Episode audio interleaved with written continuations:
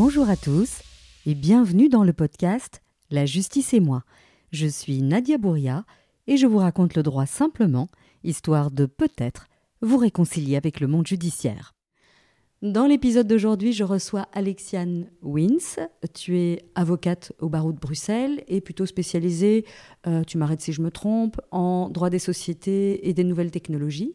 Bonjour Alexiane, merci de me recevoir. Bonjour Nadia, merci à toi. Euh, alors j'ai voulu t'inviter parce que tu as un parcours euh, atypique et inspirant en tout cas je trouve. tu es, alors je résume, hein, avocate, entrepreneuse, youtubeuse et on va euh, explorer ces trois, euh, ces trois dimensions euh, au cours de cet entretien. Et la première question, qui est une question rituelle, c'est pourquoi et surtout comment est-ce que tu es devenue avocate? Qu'est-ce qui t'a animée dans, dans l'idée de, devenir avocate? Ah, C'est une bonne question. en fait, moi, j'ai toujours voulu être avocate. Ah, depuis toute depuis, depuis l'adolescence, en fait, depuis que j'ai 14-15 ans. J'hésitais entre avocate, psychologue et journaliste. Ah, d'accord. et, euh, et, finalement, c'est avocate qui, qui, a pris le dessus parce que euh, bah, j'étais toujours euh, désignée déléguée de cours. déléguée de classe. déléguée de classe. Et, et, je trouvais toujours les petites failles dans le règlement de l'école. voilà, ça, ça ennuyait fort les éducateurs. et puis, et puis j'ai eu l'occasion de rencontrer des avocats sur le terrain. Euh, mon papa, qui est policier, m'a aussi emmené au palais voir des audiences et tout ça. Ça m'a tout de suite plu, je me suis projetée dans ce métier et donc j'ai vraiment fait mes études de droit euh, dans le but de devenir avocate. D'accord. Et tu les as fait où Tes études ULB, UCL euh, Après Maréto, je suis partie pendant un an en Chine d'abord. Et puis j'ai commencé mon baccalauréat bilingue à Saint-Louis, à Bruxelles. D'accord. Et puis mon master à l'UCL. Ok, donc tu as été en Chine. Eh, tu parles chinois? Euh, plus trop maintenant parce que je pratique pas du tout, mais euh, c'était une grande passion, mais surtout la culture chinoise, la philosophie chinoise, euh, l'écriture, enfin voilà, c'est tout ça qui me passionnait. Waouh, mais bon, il paraît que c'est comme le vélo, les langues, si on s'y remet, ça revient Oui, on verra. c'est un, voilà, une page de, de, ma vie qui est un peu tournée maintenant, mais j'ai eu l'occasion à mes débuts de pratiquer même en tant qu'avocate là-bas, donc ça, c'était ah. c'était très intéressant. J'ai appris plein de choses. Mais donc voilà, oui, ça, c'est un, un, chapitre un peu euh, qui est derrière moi maintenant. Ok.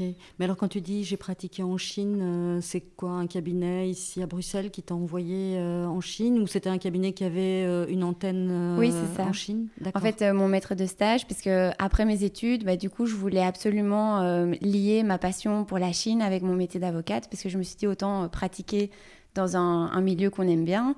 Et donc, euh, j'ai rejoint un cabinet qui avait effectivement une antenne euh, à Pékin. Et donc, euh, au, cours de mon stage, j'ai eu l'occasion d'allier plusieurs fois quelques semaines et puis à un moment donné, même pour une durée de quelques mois là-bas, travailler au bureau de Pékin. Et les clients que j'accompagnais en Belgique, c'était des entreprises qui développaient leurs activités là-bas ou des entreprises chinoises qui, du coup, venaient s'implanter en Belgique. Ah, c'est passionnant, ça. Euh, et, tu es resté combien de temps dans ce cabinet-là, du coup?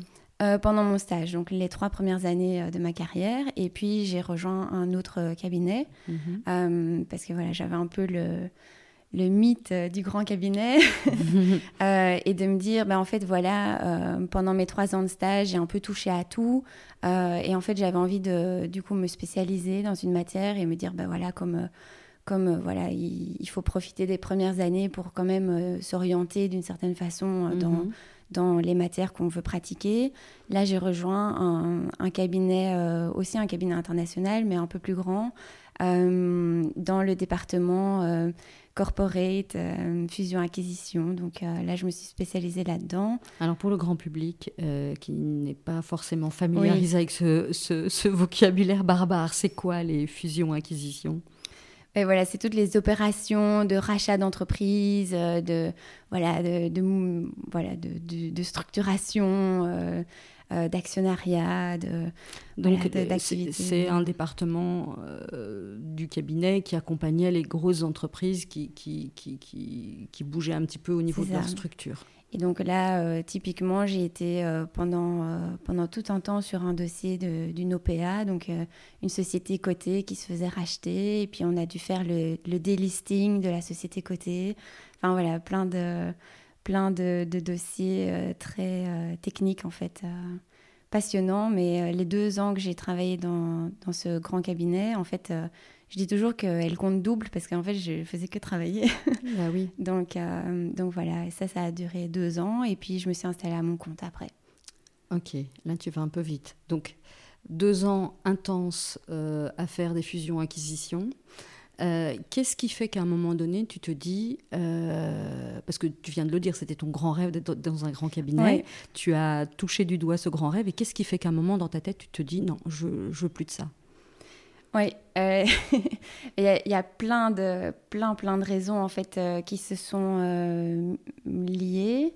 la raison, je vais dire principale, c'est que j'étais encore jeune, mais je, savais déjà que je voulais fonder une famille.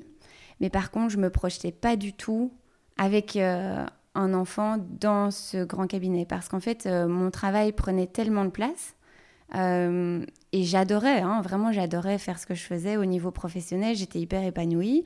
Mais par contre, ma vie privée était... Il euh, n'y avait pas, avait pas de place euh, pour beaucoup de, de, temps libre et tout ça. Et donc, j'arrivais pas à me projeter en me disant, bah, tiens, voilà, si maintenant j'ai un enfant, je dois aller le mettre à la crèche le matin, le chercher le soir.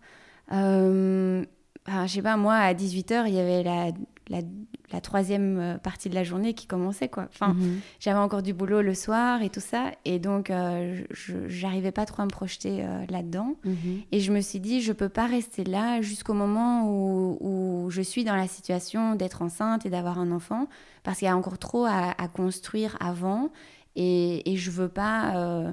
voilà, tu voulais anticiper. Oui, Complètement. Et je, en fait, je voulais créer cet espace euh, libre et de l'épanouissement personnel euh, avant de, euh, de fonder une famille, quoi.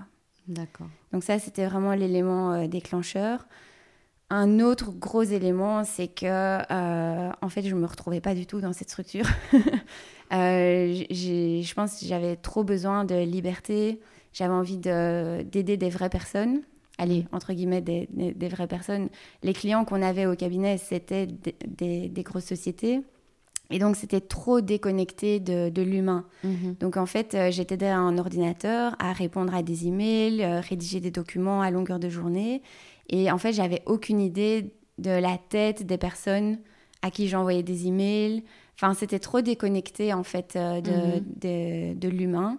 Et ça, en fait, ça, je pensais pas que ça allait me manquer, mais en fait, j'avais besoin d'aider des vraies personnes. Mhm. Et donc, euh, il y avait aussi le côté euh, où, bah, dans ces dossiers, on aidait les grosses euh, entreprises et les investisseurs à, acheter d'autres sociétés. Et donc, de l'autre côté de la table, on avait des startups, des jeunes entreprises, des entrepreneurs qui portaient des projets, qui avaient développé des des choses géniales. Enfin, et en fait, moi, j'avais toujours envie d'aider les autres, en fait. Euh, Ceux qui étaient de l'autre côté de la table. ça, les entrepreneurs, les startups. Et, et quand je voyais les documents que je rédigeais, je me disais, mais en fait, je pense pas qu'ils comprennent à quoi ils s'engagent. Je pense, enfin, voilà, ils, ils, vendent leurs projets là. Euh, ils... Et, et, vraiment, j'avais l'impression qu'ils ne comprenaient pas euh, tous les, les enjeux, des contrats. Et donc euh, là, ça m'a aussi poussé à, à, me dire, mais en fait, j'ai envie d'aider les, les, entrepreneurs, les gens qui se lancent, euh, les gens qui, qui, ouais, qui, qui, ont des rêves et qui les réalisent. Quoi. Ok. Et euh, alors, entre l'envie et, et, et, le moment où on saute le pas, il s'est passé combien de temps? Il s'est passé six mois. Ah, quand même. Il s'est passé six mois où...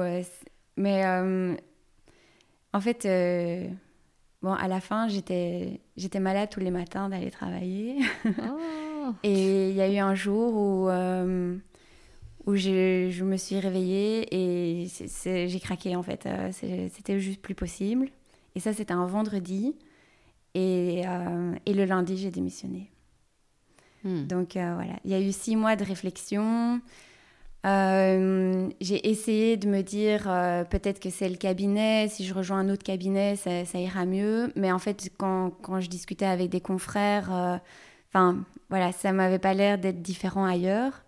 Et donc, quand je me suis un peu effondrée, mon, mon compagnon m'a dit ben, euh, c'est pas grave, prends-toi quelques mois euh, de repos, parce que j'étais aussi vraiment épuisée euh, à force de tellement travailler. Mhm. Et il m'a dit après tu repostuleras quand ça ira mieux. Et j'ai dit non, si, si j'arrête, alors je fais à ma manière. Mhm. je, je, me lance comme moi j'ai envie et en toute liberté, et voilà quoi. Mhm.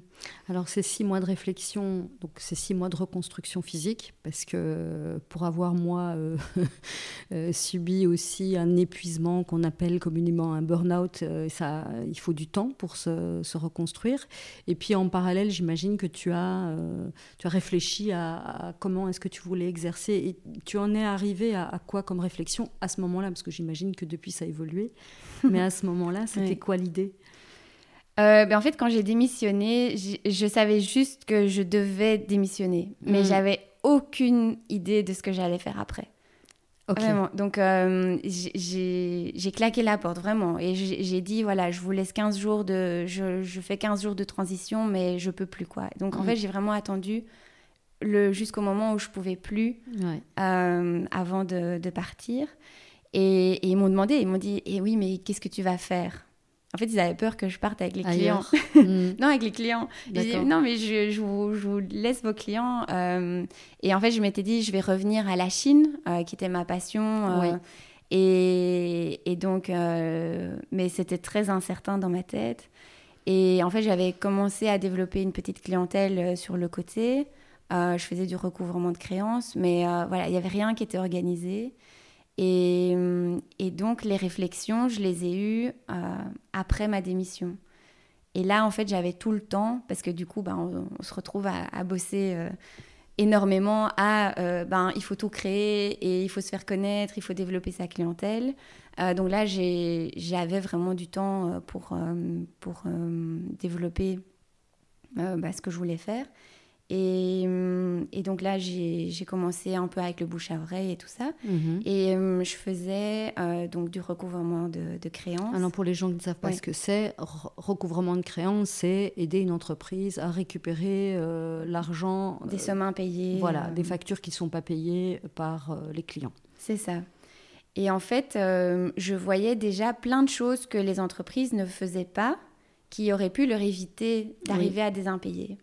Et donc, ce que j'ai fait, c'est que j'ai commencé à donner des petits ateliers dans les espaces de coworking mhm. sur comment faire pour éviter des impayés. Et en fait, j'ai fait le tour de tous les coworking avec ça. Ok, mais comment t'es venue l'idée? Parce que tu t'étais installée dans un coworking? Euh, Oui, je me suis inscrite dans un coworking. Euh, et c'est vrai que du coup, il y avait l'opportunité de, de, donner des, des, petites formations pour les membres du cowork. Et ça permettait aussi d'avoir un peu un échange des savoirs, puisque dans un coworking, il y a des gens qui, qui font plein de métiers différents. Ouais, des gens de tous horizons. Ouais. Et, et donc, euh, j'ai commencé avec ça.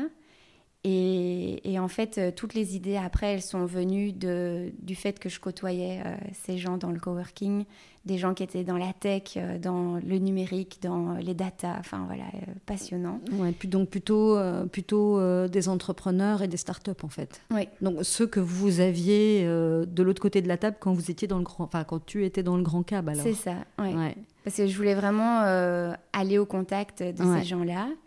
Et ce qui était aussi très chouette, c'était que parfois il y avait ce qu'on appelle des hackathons. Donc, c'est mhm. des week-ends euh, où euh, voilà, on, se donne à fond pour euh, développer des idées et tout ça. Et en fait, moi, je faisais le coaching juridique mhm. pour valider les aspects juridiques d'une idée, d'une idée de start-up.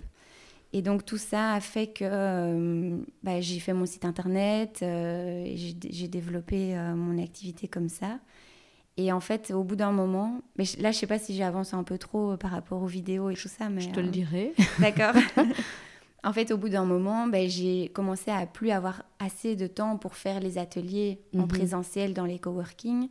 Et, hum, et j'avais aussi le fait que je me disais, il faut que les personnes soient intéressées par le sujet le jour où je donne l'atelier, qu'il soit disponible, qu'il se déplace. Enfin voilà, il fallait qu'il y ait plein de conditions euh, réunies. Et je me suis dit, il faut que je trouve un moyen de donner mon contenu euh, aux personnes, mais quand les personnes ont la question, pas quand moi je suis disponible pour donner l'atelier, quoi. Donc tu voulais coller aux besoins de ton client potentiel, en fait. C'est ça.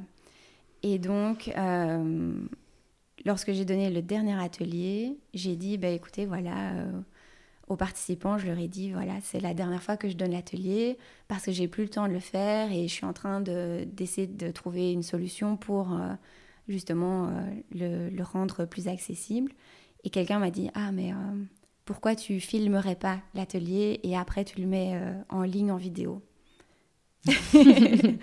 Et c'est comme ça que, voilà, que la chaîne YouTube a démarré, parce que bah, là, sur le coup, bah, j'avais rien pour filmer. Mais je me suis dit, ah, c'est vraiment une bonne idée, en fait.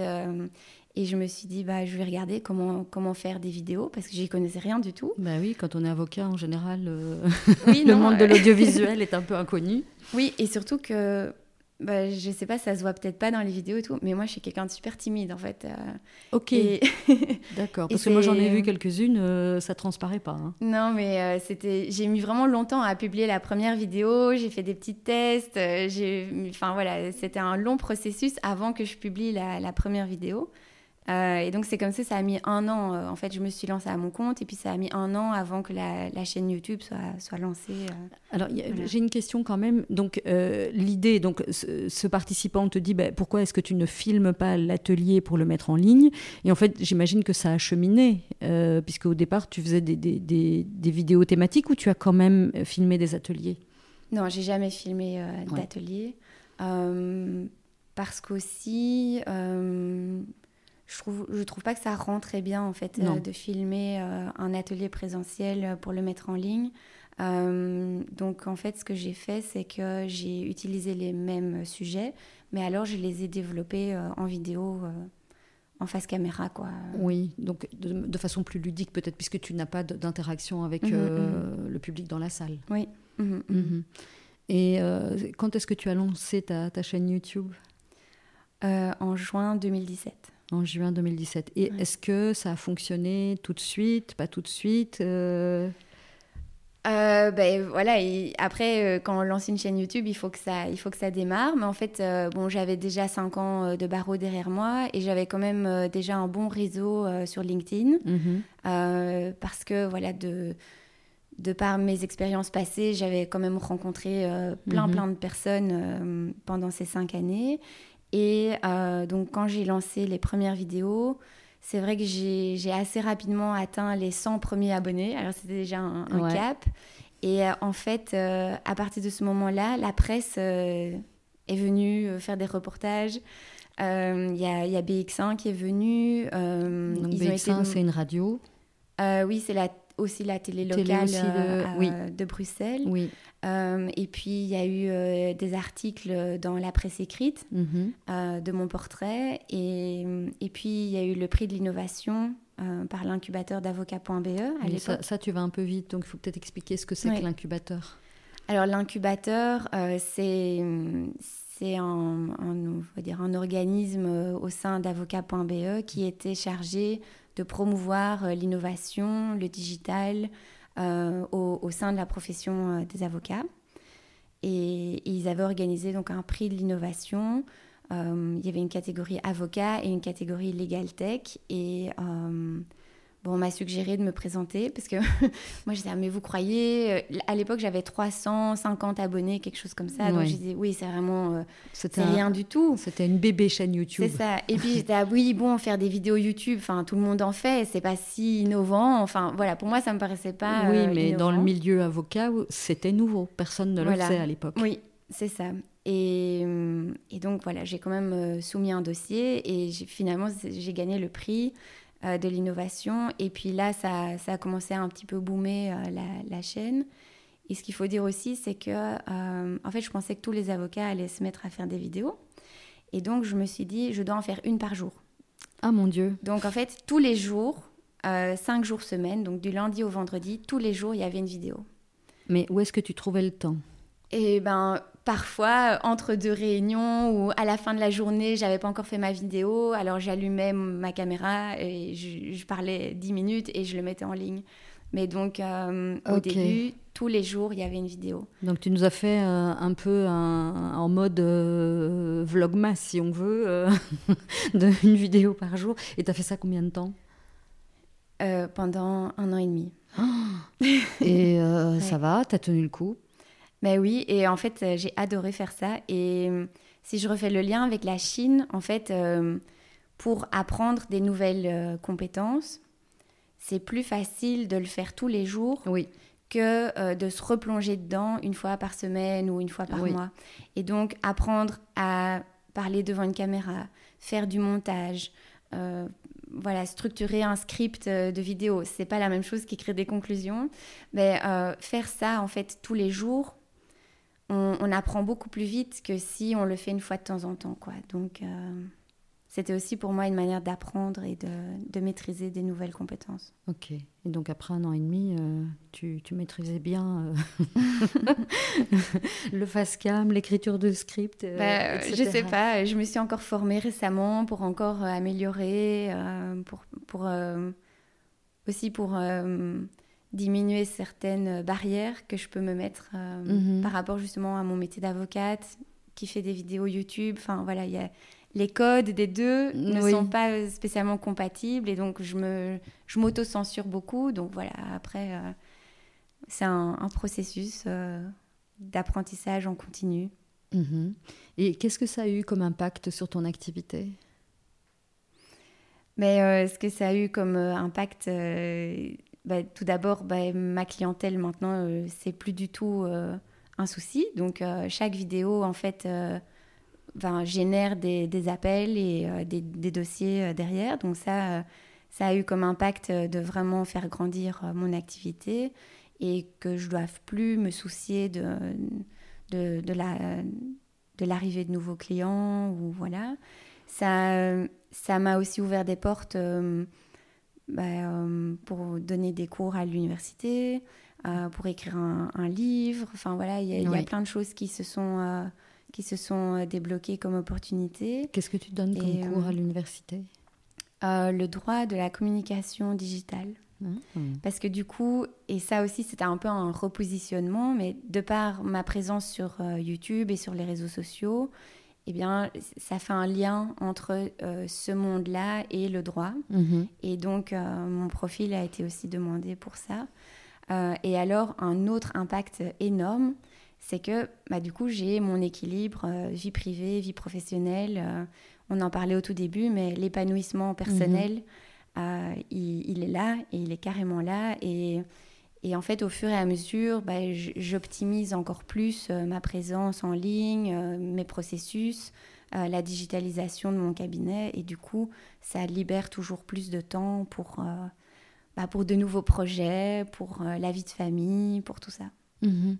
Alors quand tu parles de digitalisation de ton cabinet, pour les gens qui n'ont aucune espèce d'idée de ce que c'est, comment ça se matérialise Enfin, pour le coup, ça dématérialise, j'imagine. Mhm, mhm. Euh, mais, mais, comment est-ce que tu travailles, en fait, pour poser la question clairement, euh, pour euh, optimiser ton temps et pouvoir avoir cet équilibre vie, vie pro, vie perso? Oui, eh ben en fait, moi j'ai pris l'optique de digitaliser les aspects qui sont les moins plaisants dans le métier pour garder le plus de temps euh, possible pour faire ce qui me plaît vraiment et le, cœur du métier d'avocat.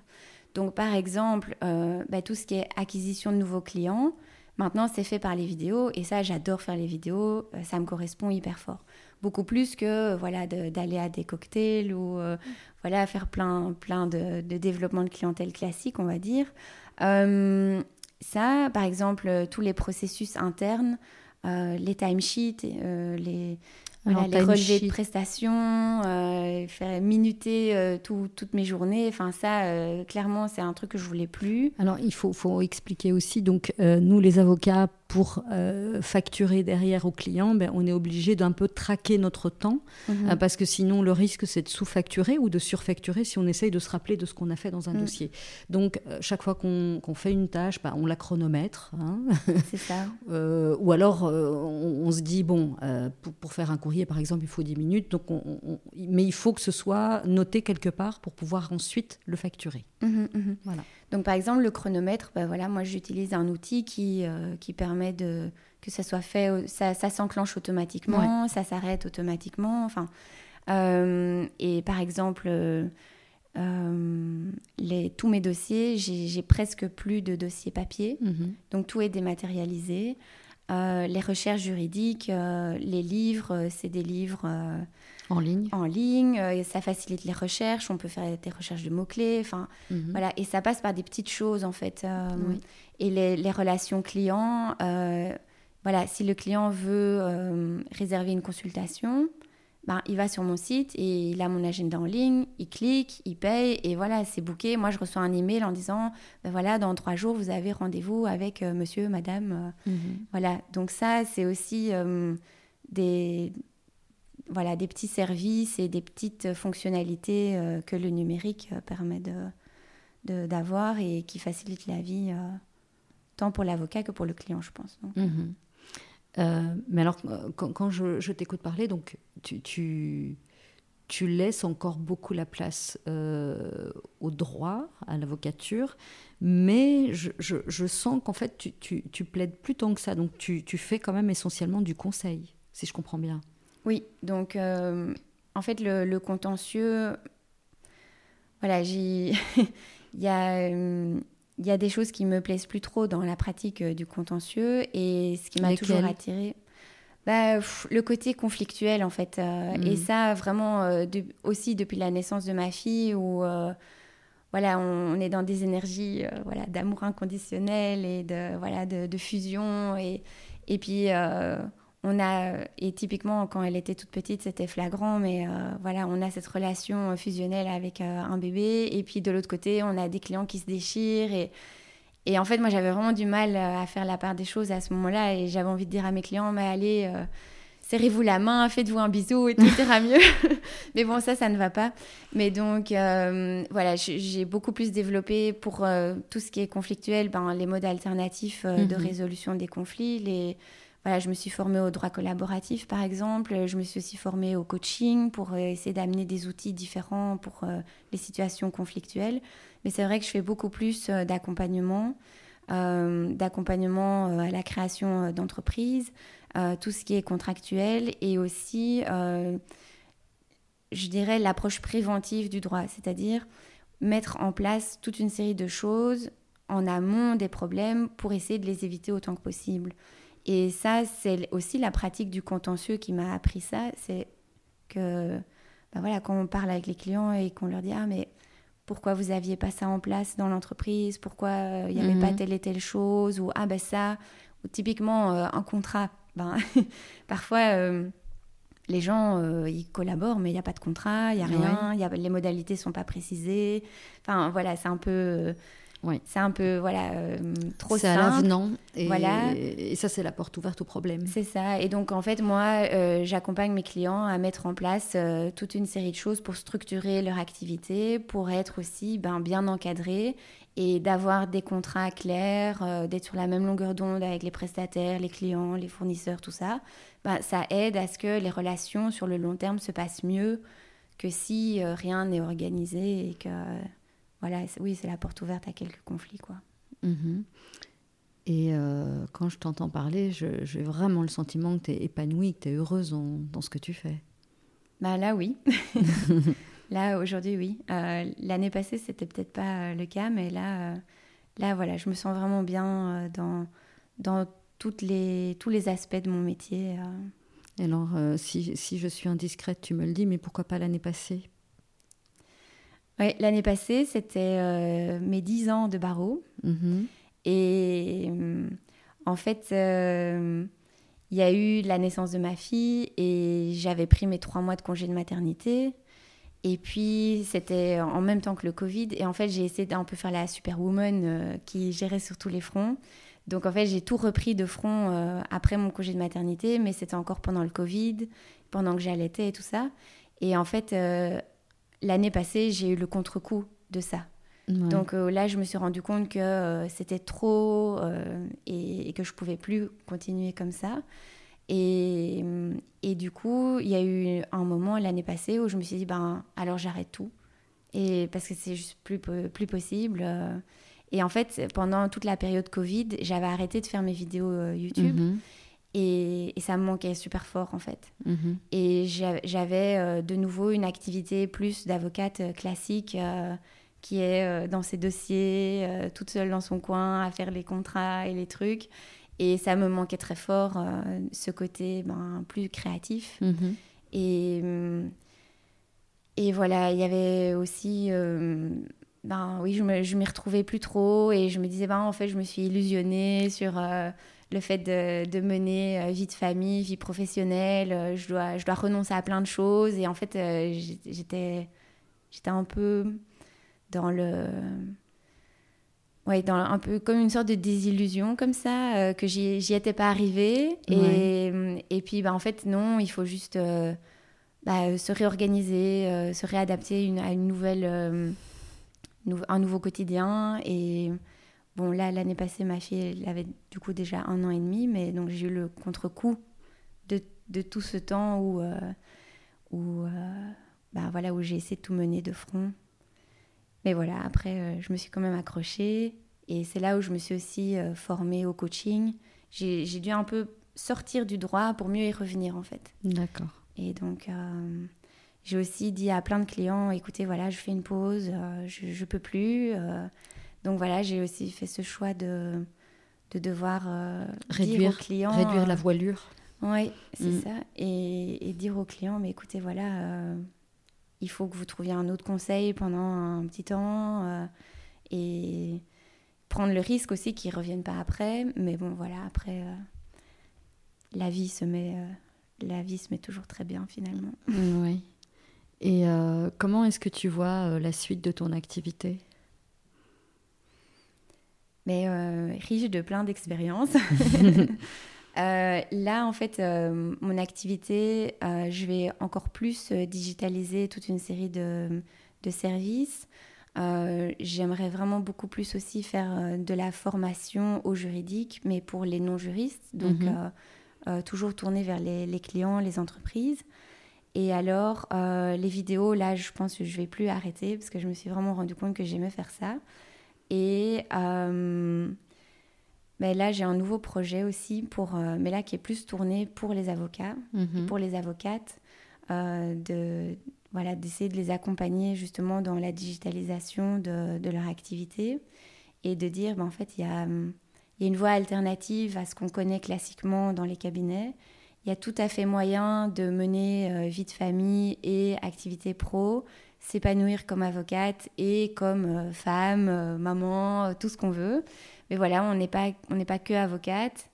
Et, et, pourtant, voilà, si on a la vocation de ce métier, ben, on n'a pas non plus envie de le lâcher. Enfin, moi, c'était ça un peu mon dilemme. c'était de dire, j'adore mon métier, mais j'ai pas envie d'y renoncer. Mais donc, il y a cette voie alternative et le digital permet de justement euh, développer tout ça. Mhm. Donc là, il y a un, projet qui est en cours euh, de, de, formation pour les avocates. Oui, et ben quand, il, quand il sortira, euh, tu m'en parleras et comme ça je mettrai en, dans les notes de l'épisode le lien pour aller sur, sur le site. Super. Voilà. C'est ça. eh bien, Merci beaucoup de m'avoir accordé cet entretien. C'était hyper inspirant euh, et intéressant. Merci. Merci à toi, Nadia. Merci d'avoir écouté cet épisode jusqu'au bout. Je vous le répéterai à chaque fois, mais c'est important pour moi de faire connaître ce podcast qui a une vocation d'information et d'éducation. Alors partagez-le autour de vous et n'hésitez pas à poser vos questions ou à suggérer un invité. Et moi je vous dis à la semaine prochaine.